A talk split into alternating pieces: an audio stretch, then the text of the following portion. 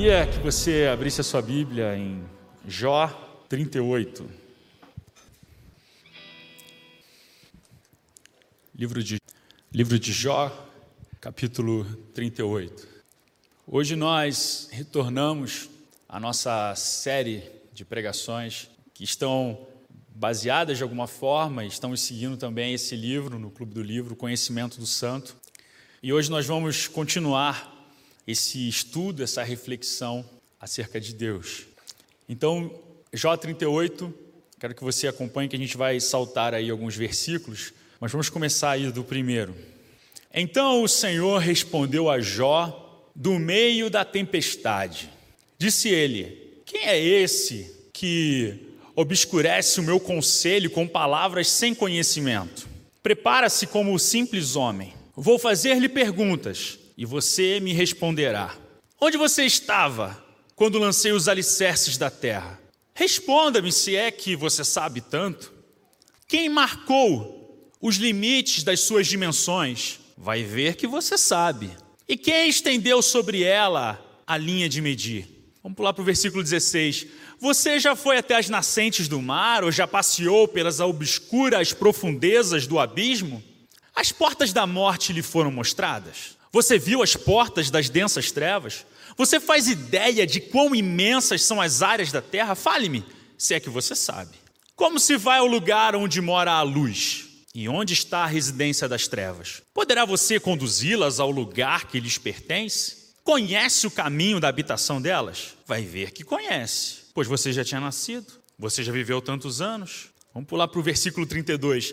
Pode fazer surgir no tempo certo as constelações ou fazer sair a ursa com os seus filhotes? Você conhece as leis dos céus? Você pode determinar o domínio de Deus sobre a terra?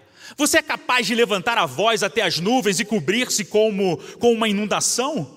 É você que envia os relâmpagos e eles lhe dizem: Aqui estamos? Quem foi que deu sabedoria ao coração, entendimento à mente? Quem é que tem sabedoria para avaliar as nuvens? Quem é capaz de despejar os cântaros de água dos céus? Quando o pó se endurece, os torrões da terra grudam uns nos outros.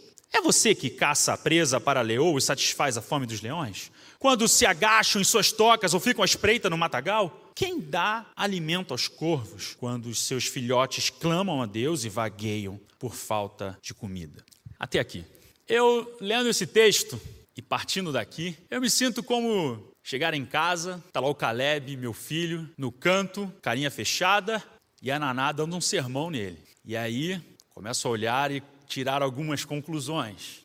Talvez você já passou por uma situação assim parecida, chegar em casa e tá seu pai, sua mãe, enfim, dando um sermão no seu irmão. Você dá aquela olhada e começa a tirar as suas conclusões. Ou talvez no ambiente profissional, chegou lá um dia pela manhã, o chefe passa e fala: preciso conversar com você. E aí, um seu colega de trabalho vai para uma sala, vidro fechado, e você começa a observar que o feedback não está sendo talvez tão positivo por alguma razão. Ou quem sabe você que namora, tem uma esposa, ou o contrário, você recebe aquela mensagem: precisamos conversar. E aí, daquele, né? A gente começa a tirar algumas conclusões desses desse tipo de cenas.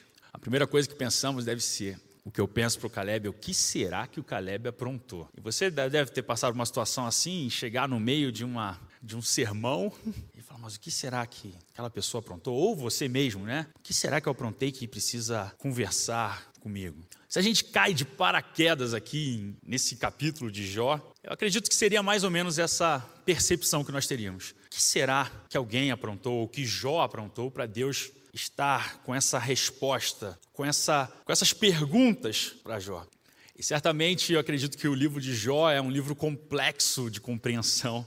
Embora seja um livro poético, ele apresenta essa, essa narrativa inicial que é intrigante, que aborda uma das maiores problemáticas da vida humana. Uma pergunta que a gente pode fazer lendo o livro de Jó, e que provavelmente é uma pergunta que nós nos fazemos algumas vezes: como pode um Deus bom, amoroso, todo-poderoso, e ainda termos o mal atuando na terra ou vermos o sofrimento humano. E basicamente o livro de Jó é essa tentativa de Jó e seus amigos de encontrar uma resposta para esse sofrimento humano.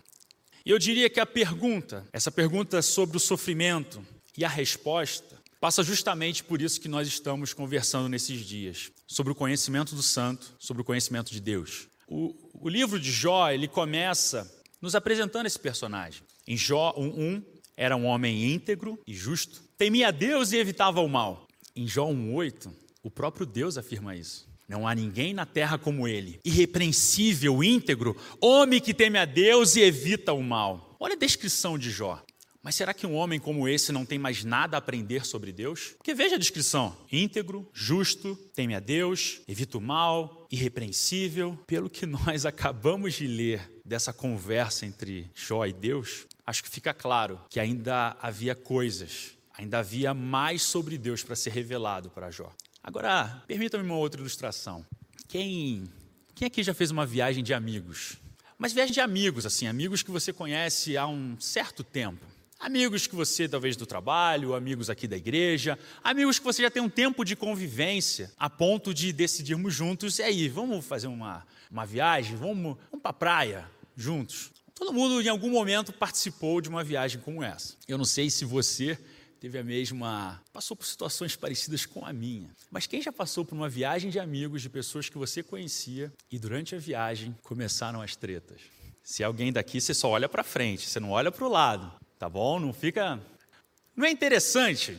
Pensar. Nós éramos amigos, existia um vínculo. Eu conhecia essa pessoa, essa, esse grupo de pessoas até então, para chegarmos a esse ponto de fazermos uma viagem. Mas o que será que aconteceu ao longo da viagem para que começasse a coisa ficar um pouco, um pouco estranha? Ainda mais se a gente for pensar uma viagem de férias, uma viagem para praia, não seria um momento que a gente estaria mais relax? sem tantas preocupações, talvez já separamos aqueles dias de férias, ou é um feriado. E a gente viajou para quê? Para se desconectar dos problemas. Mas por que será que chega lá e dá problema? Eu tenho algumas teorias. Pense que quando nós saímos nesse tipo de viagem, nesse tipo de confraternização, a gente mudou as condições ambientais. E essas mudanças começam a revelar um pouquinho mais quem nós somos.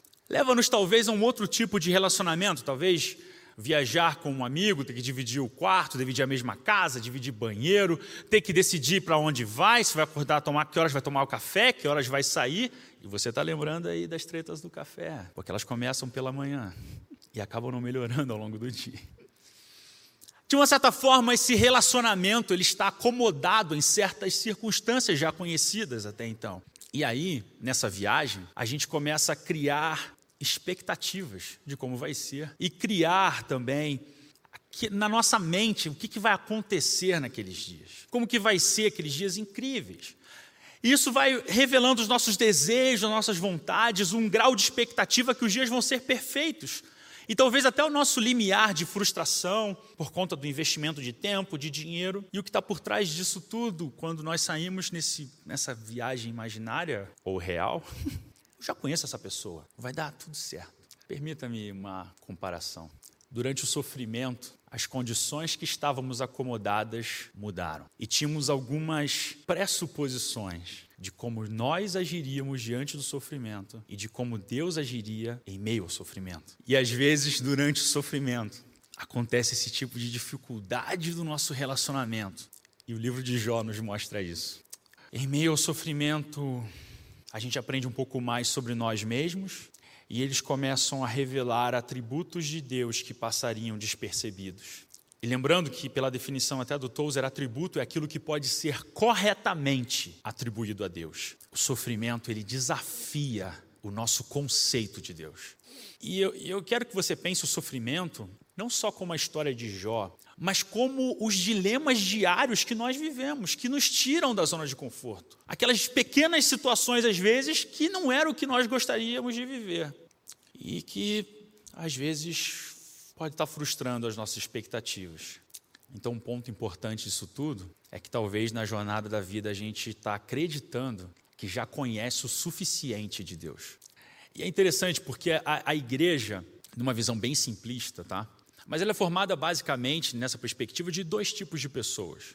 Pessoas que nasceram numa cultura cristã, de alguma forma, e pessoas que em algum momento encontraram a Cristo e se encontraram com uma cultura cristã. E e eu estava conversando com o pessoal do meu grupo, do Clube do Livro, e a gente estava refletindo sobre alguns pontos que às vezes quem nasce numa, num, num, vamos chamar, que chamamos de lar cristão, acredita que já conhece sobre Deus, mas nunca teve, talvez, a oportunidade ou parou para pensar sobre aquilo que, ah, eu sei que Deus é bom, eu sei que Deus é todo-poderoso, eu sei que não há outro Deus, mas às vezes nos acostumamos com o conceito que temos sobre Deus e não estudamos e não nos aprofundamos nesse conhecimento. E às vezes é interessante porque quem chega na comunidade nos faz questionamentos que a gente para para pensar. É interessante até porque, fazendo um parênteses, que olhando esses dois grupos de pessoas, geralmente às vezes o pessoal que até se converteu um pouco mais tarde, olha para quem nasceu num lar cristão e fala assim: Poxa, eu passei por tanta coisa, eu gostaria de ter tido a oportunidade que você teve de aceitar a Cristo desde pequeno. E aí quem está do outro lado fica pensando, poxa, é incrível o seu testemunho. E eu não sou ex-nada. Não sei o que contar quando é, quando pergunta como é que foi o seu testemunho de salvação. Então, eu estava na escola bíblica dominical quando eu era pequeno e eu aceitei a Jesus. Então parece que cada um olha para o outro como se o outro tivesse, de alguma forma, essa questão diferente ou melhor, não sei. Mas ambos são desafiados do, ao longo da vida de se aprofundar no conhecimento de Deus e de fazer a pergunta: eu estou de fato em relacionamento com Deus? Eu sirvo a Deus? Eu sigo a Deus? Eu conheço a Deus? E uma pergunta que eu acredito que seja crucial para a gente, para estudar o conhecimento do santo, para seguirmos nessa, nesse estudo que estamos fazendo: o que muda o que será que muda na nossa vida um conhecimento mais profundo dos atributos de Deus? O que será que causa mudança? Será que muda alguma coisa? E a resposta que eu tenho chegado é que muda tudo. Mudar tudo.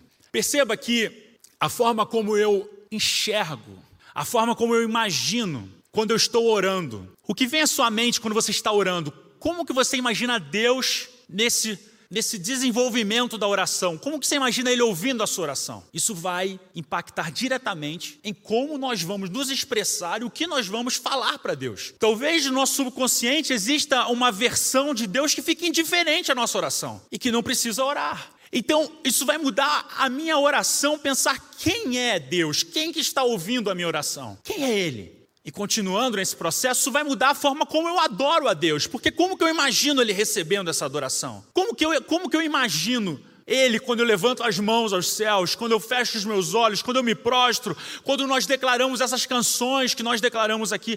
A forma como nós imaginamos Deus vai ser, vai, vai ser determinante. A forma como nós nos aproximamos da leitura bíblica se compreendemos que é uma revelação de Deus para nós e não simplesmente um livro belo de que conta histórias da antiguidade, vai mudar completamente a nossa forma de relacionamento com Deus. Ou seja, nos aprofundarmos nesse conhecimento de Deus leva-nos a um relacionamento diferente com Deus e, em consequência disso, um relacionamento diferente com os outros, com o meu próximo, porque aí eu olho para ele e eu vejo que ele também é algo criado por Deus, alguém criado por Deus. Eu olho para o meu irmão e vejo que ele é alguém da comunidade de fé, alguém salvo. Em Cristo Jesus, se é aquele que não é salvo, eu olho com compaixão, querendo que ele aceite a Cristo. Isso muda o meu olhar, muda o meu olhar para a natureza. Um cientista ateu vai fazer os seus, os seus cálculos, vai fazer os seus, as suas descobertas e vai baseado em descobertas de outros cientistas e vai dar louvor aos outros cientistas que conheceram e entenderam fenômenos da natureza, leis da natureza. E um cientista cristão vai olhar para isso e vai dizer: Uau, eu tive mais uma revelação de Deus, eu consegui compreender algo que Deus colocou que estava encoberto na natureza, mas foi Ele quem criou. Isso não está por um acaso aqui, mas eu vejo Deus naquilo que eu contemplo, na realidade. O meu conhecimento de Deus vai mudar a forma como eu relaciono comigo mesmo. Quanta gente não, quantas pessoas a gente percebe que, mesmo no, no processo, na caminhada, tem situações da vida que não consegue se perdoar. Agora pense comigo: se o meu conhecimento de Deus, se eu começo a pensar sobre os atributos de Deus, esse Deus todo-poderoso, o Deus criador dos céus e da terra, dos céus e da terra, se esse Deus que não vê limites no seu poder, ele me perdoou. Esse Deus, que o pecado é contra Ele, que me afasta dele, e Ele me perdoou. Isso me dá garantia que eu posso me perdoar. Então, muitas vezes, está atrelado a uma distorção no relacionamento com Deus, uma distorção da minha visão sobre Deus. E tem muita gente que fica se martirizando anos e anos, porque tem uma distorção. Até o próprio ministério, ele é modificado quando nós temos um ajuste do nosso olhar para Deus. Porque perceba, quando eu olho para Deus e entendo, Ele não precisa de mim para fazer nada. Deus não precisa de mim. E aí eu vou tendo oportunidades de alguma forma, e aí eu falo: olha só, mesmo sem precisar de mim, Ele me escolheu. Mas à medida que eu vou me relacionando com Ele, eu não posso nem dizer Ele me escolheu, eu posso dizer só Ele permitiu. Porque a humildade vai crescendo no coração daquele que vai se entregando para Deus. Quando, tu, quando, a nossa visão começa a ser ajustada, eu começo a perceber que o meu ministério não está fechado nessas quatro paredes, que não depende desse microfone, que existe um palco no mundo para a glória de Deus ser revelada e que Ele me chamou para lá também. Ele não me chamou para cá. E tem gente frustrada ministerialmente, excelentes profissionais, mas que não conseguem ver o palco do mundo como revelação da glória de Deus e, e perceber a sua importância na segunda-feira de manhã. Frustrado, procurando um ministério dentro das quatro paredes. Como vocês sabem, eu, eu afirmo isso, posso falar isso. Eu acordo na segunda-feira, não sou de tempo integral, e tenho que chegar no trabalho e dizer: Deus, o que, que eu vim fazer aqui?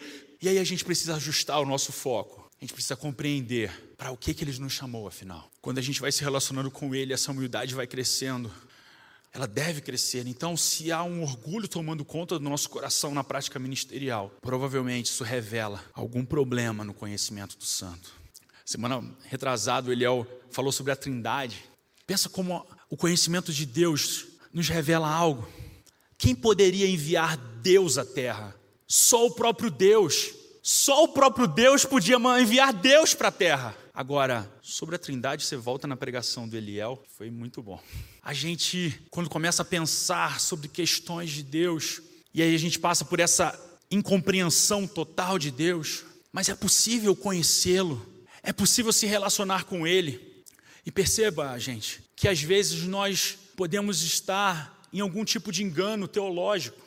Por exemplo, um teísmo agnóstico. Eu creio que Deus existe, mas eu não creio num relacionamento com Ele. E tem gente, às vezes, da comunidade de fé que crê que Deus existe, entra e sai, mas não acredita num relacionamento com Ele. E lá no fundo, talvez seja esse é o problema porque não oramos muitas vezes, porque não cremos que é possível ter um relacionamento com Ele. Ou um deísmo. Acredita que Deus criou a terra, que Deus é o Criador, mas que Ele largou tudo ao seu curso natural, sem nenhuma interferência divina. Mais uma vez, pode crer até que Deus existe, mas para que orar? Porque lá no fundo existe uma, um problema nesse conhecimento de Deus. Quero dizer, meus irmãos, que todos nós, em algum ponto, e Jó nos mostra isso de um homem irrepreensível, não compreendemos Deus na sua totalidade. Nós não compreendemos. Nós compreendemos aquilo que ele se revelou a nós. E a gente precisa, em vários momentos, ter a nossa visão ajustada. E é isso que esse que o livro do conhecimento santo que estamos estudando, o livro de Jó, ele propõe essa, esse ajuste de uma visão em relação a Deus. Perceba o que Jó fala em Jó 29. Como tenho saudade dos meses, dos meses que se passaram, dos dias em que Deus cuidava de mim, quando a sua lâmpada brilhava sobre a minha cabeça e por sua luz e caminhava em meio às trevas, como tenho saudade dos dias do meu vigor, quando a amizade de Deus abençoava a minha casa. Percebe as questões em meio ao sofrimento de Jó? Percebe que há algo a ser ajustado aqui? Como assim os dias que Deus cuidava de mim? Talvez isso comece a esclarecer por que Deus é tão enfático lá no final do livro. No livro de Jó, a gente vê diversos atributos de Deus manifestados de forma narrativa e poética. Então, depois, eu até te, te proponho isso, de você abrir o livro de Jó e começar a marcar os atributos que você vai encontrando. Eu tenho certeza que ao ler o livro de Jó, ele vai tirar você do seu conforto em relação ao que você crê sobre Deus. Isso eu posso te garantir. Lendo o livro de Jó, é um livro que você para diante de, algum, de, um, de alguns textos e fica pensando: me ajuda, Deus. O livro de Jó ele mostra Deus, esse Deus transcendente, o criador do universo, o onisciente, onipresente, todo-poderoso, inatingível, inalcançável. Ele mostra essa soberania de Deus. Inclusive ele mostra como Satanás está submetido a Deus. Mostra a bondade, a justiça, o juízo, a ira, e a nossa cabeça é muito pequena para conseguir conciliar todos esses atributos de Deus que são que só em Deus são plenos. Como conciliar amor, bondade, justiça, juízo, ira na sua plenitude? Nossa mente não comporta isso. E a gente vai criando alguns personagens. Certamente você deve ter visto filmes do universo Marvel, que em última análise você começa a ver algumas tentativas de mostrar um ser superior, mas sempre tem que, tem que ter alguma falha. Você vai vendo a construção do Hulk dentro ao longo dos filmes, e tem aquela frase típica, né? Nós temos o Hulk. E aí o Hulk enfrenta o Thanos. E aí o Hulk começa a bater no Thanos, de repente o Thanos vence o Hulk. Estudos de especialistas em Marvel Dizem que o Hulk é até mais forte que o Thanos, mas o Thanos tinha mais habilidades de luta do que o Hulk. Para que serve isso? Só para você dar uma risadinha aí no meio. E Thanos vai crescendo como personagem. E parece típico nas invenções do homem esses personagens fortes, poderosos e egoístas, e problemáticos, e desejando algo mais, um poder maior. E isso você vê em diversos filmes dessa linha porque a mente não comporta, não comporta o Deus que não tem o que ser maior que ele, um poder maior que ele. E aí a gente, como cristãos do século 21, diante de toda essa tecnologia, de toda, tudo isso que nos é apresentado, talvez estamos perdendo a capacidade de nos maravilharmos em Deus, nos maravilharmos com Deus. E um ponto nas Escrituras que é muito interessante, que está lá para a gente, são as canções que o povo de Israel cantava, as orações que eles faziam, o livro que ensinava isso ao povo de Israel, que é o livro de Salmos. Salmo 2, por exemplo. Porque se amotinam as nações e os povos tramam em vão?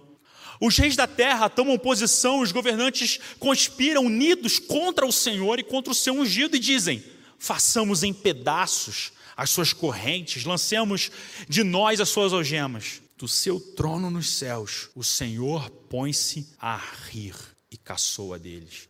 Imagina você crescendo ouvindo isso sobre Deus. Em sua ira os repreende, em seu furor os aterroriza, dizendo: Eu mesmo estabeleci o meu rei em Sião. Tente imaginar o que passa no coração do salmista ao lermos o Salmo 139. Olha o que está por trás do conceito sobre Deus. Senhor, tu me sondas e me conheces.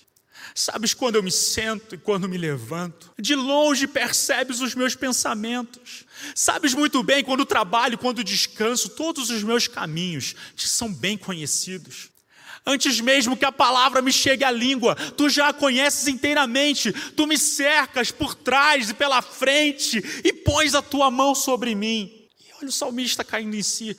Tal conhecimento é maravilhoso demais está além do meu alcance. É tão elevado que eu não posso atingir. Para onde eu vou escapar do teu espírito? Para onde eu poderia fugir da tua presença? Se eu subir aos céus, lá estás. Se eu fizer a minha cama na sepultura, também lá estás. Se eu subir com as asas da alvorada e morar na extremidade do mar, mesmo ali a tua mão direita me guiará e me susterá.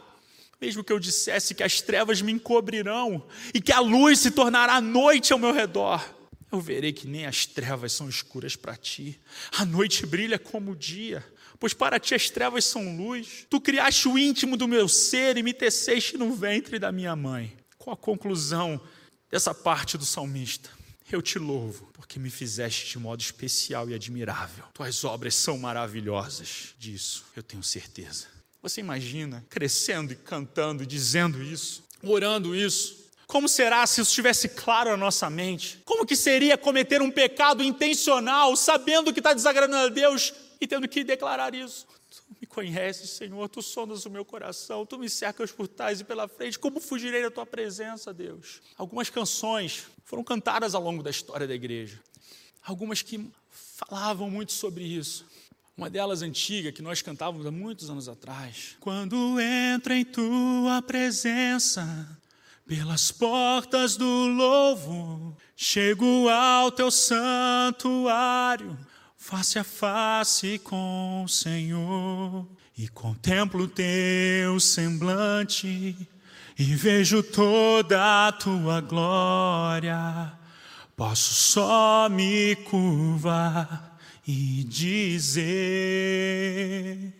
E aí continua: és um Deus tão majestoso, é um Deus tão amoroso. E uma que eu amo muito. Tu és soberano sobre a terra, sobre os céus, tu és Senhor absoluto. Tudo que existe acontece, tu sabes muito bem, tu és tremendo, e apesar desta glória que tens, tu te importas comigo também. E este amor tão grande eleva-me, amarra-me a ti. Tu és tremendo. Como cantar algo como isso para Deus e permanecer indiferente? Obrigado, cantamos sobre a soberania de Deus hoje também. Questões importantes que talvez estamos esquecendo. Esquecendo da revelação de Deus, da experiência de Moisés, de Samuel, de Salomão no templo. Esses atributos de Deus talvez estejam enfraquecidos diante da mente secular. A gente precisa pedir, relembrar esses conceitos e pedir perdão a Deus, porque muitas vezes tem arrogância no nosso relacionamento com Ele. Às vezes, quando nós oramos pelos nossos irmãos, às vezes expressamos a nossa opinião no meio da oração e, e, a gente tem que ter cuidado com isso também. Será que a nossa opinião está alinhada à opinião de Deus? Ou será que a gente faz como os amigos de Jó, que buscando resposta em meio à sinceridade e até verdades, a gente fala besteira em relação a Deus? Fazemos conclusões precipitadas nos porquês da vida. Como disse um professor meu, o livro de Jó serve como uma correção teológica da época, que todo sofrimento é fruto do pecado individual, mas que o justo também pode sofrer. Eu lembro de uma vez que um amigo meu, a sua mãe faleceu, eu fui um dos primeiros a saber, e eu fui a primeira pessoa que ligou para ele. E eu lembro de eu ligando para ele, e aquele meu amigo gritava no telefone, urrava, chorando pela perda de sua mãe, ainda nova. Ele fazia uma pergunta: por quê? Por quê, cara? Por que a minha mãe? Por quê? E eu lembro de eu chorando com ele, ouvindo, e eu respondi: Eu não sei, cara. Eu não sei. Talvez a gente tenha que dizer alguns eu não sei, ao invés de afirmar algumas conclusões precipitadas sobre Deus. Eu quero que você tenha bastante temor quando você fizer afirmações como Deus sempre ou Deus nunca. Olha, a gente precisa comer muita Bíblia para poder dizer que Deus sempre faz algo ou Deus nunca faz algo. De um Deus que diz: Eu terei misericórdia de quem eu quiser ter misericórdia. Tem que comer muita Bíblia para dizer isso. Então acho que é melhor a gente dizer: Eu não sei. a gente precisa, obviamente, conhecer mais a Deus, confiar, colocar a nossa dependência diante dEle. É notório que nos falta conhecimento de Deus, a gente sempre precisa conhecer mais. Mas há momentos que talvez sejamos arrogantes, falta humildade diante daquilo que não conhecemos. Essa época que estamos vivendo difícil está nos ensinando ainda mais sobre dependência de Deus. E aí, quando nós lemos um texto como Tiago 4, parece que foi escrito no início do ano. Ouçam agora vocês que dizem hoje ou amanhã iremos para esta ou aquela cidade. Passaremos o ano ali, faremos negócios e ganharemos dinheiro. Vocês nem sabem o que lhes acontecerá amanhã, que é a sua vida. Vocês são como a neblina, ou das palavras do Eliel, a poeirinha, que aparece por um pouco de tempo e depois se dissipa.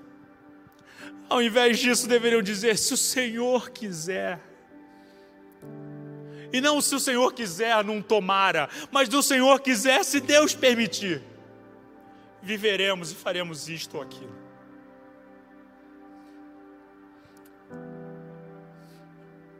em Jó 40,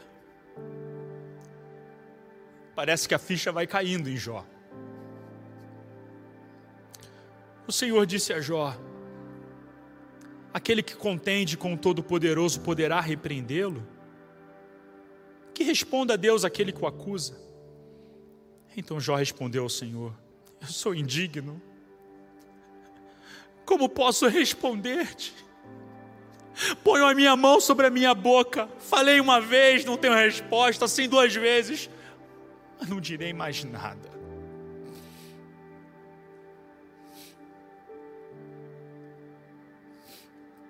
Deus continua falando com ele em meio à tempestade: prepare-se como um simples homem, eu lhe farei perguntas. Você vai pôr em dúvida a minha justiça, vai condenar-me para justificar-se seu braço é como o de Deus, a sua voz pode trovejar como a dele. Adore-se então de esplendor e glória e vista-se de majestade e honra. Derrame a fúria da sua ira. Olhe para todo orgulhoso e lance-o por terra. Olhe para o todo orgulhoso e humilho. Esmague os ímpios onde estiverem. Enterre-os juntos do pó. Encubra os rostos deles no túmulo. E aí Deus diz: Então, admitirei que a sua mão direita pode salvar você.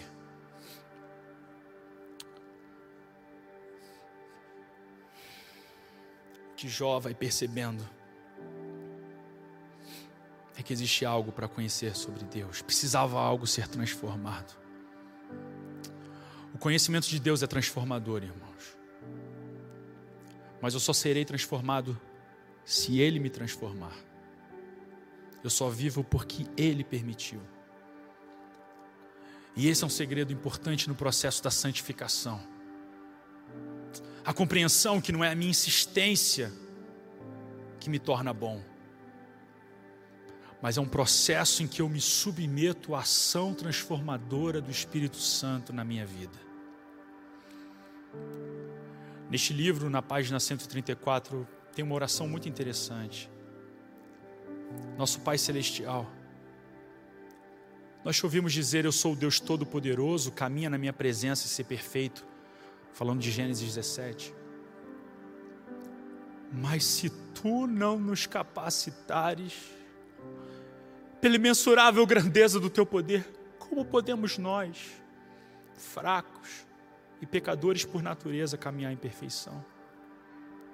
Concede-nos aprender a nos apoiar nas obras do elevado poder que operou em Cristo, quando tu levantaste dos mortos e o colocaste à tua direita nos lugares celestiais.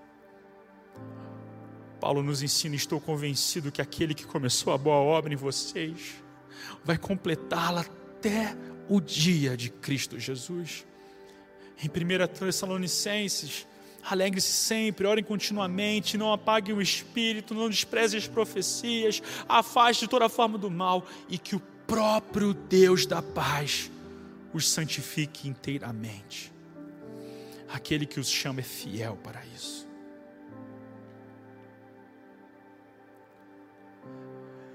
E aí, a gente ouve as últimas palavras de Jó para Deus. Nesse processo, Jó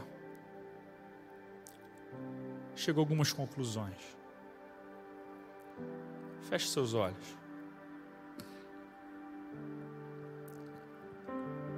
Então Jó respondeu ao Senhor: Eu sei que podes fazer todas as coisas. Nenhum dos teus planos pode ser frustrado. Tu perguntaste: Quem é esse que obscurece o meu conselho sem conhecimento? Certo é que falei das de coisas que eu não entendia, coisas tão maravilhosas que eu não poderia saber. Tu disseste, agora escute, eu falarei. Vou fazer-lhe perguntas e você me responderá. Meus ouvidos já tinham ouvido a teu respeito mas agora os meus olhos te viram. mas agora os meus olhos te viram. Por isso menosprezo a mim mesmo e me arrependo no pó e na cinza. Deus, ouvimos falar do Senhor.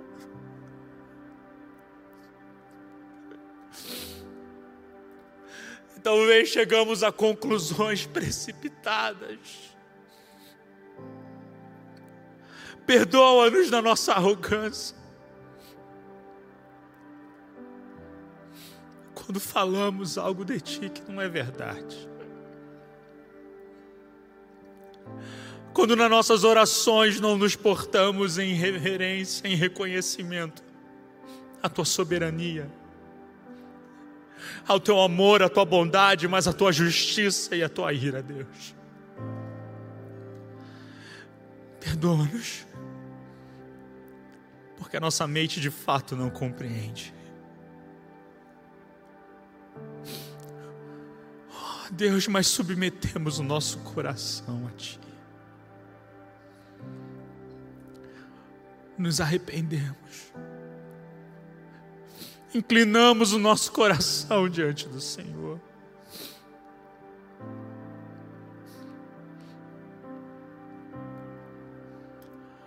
Nós não queremos te conhecer apenas de ouvir,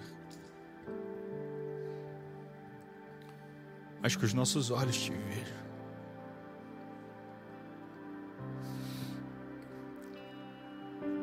Ainda que seja no sofrimento. Não permita que o nosso coração se perca. E que em meio às dificuldades, a gente chegue a conclusões precipitadas. Nós queremos nos humilhar diante da tua mão poderosa. Mostra-nos quem tu és.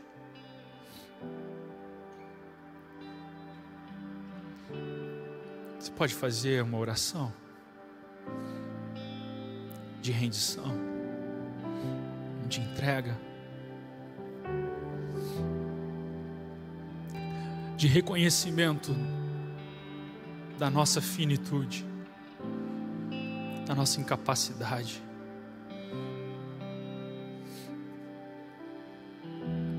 Será que não crescemos demais aos nossos próprios olhos de dizer: não tem nem muita coisa para eu me arrepender, sou uma pessoa tão boa.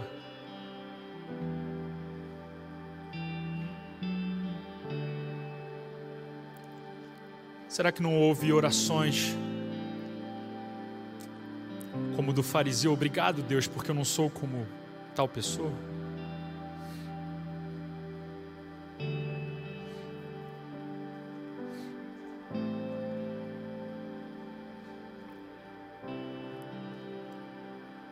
Creio que o Espírito Santo está nos conduzindo nessa noite ao arrependimento.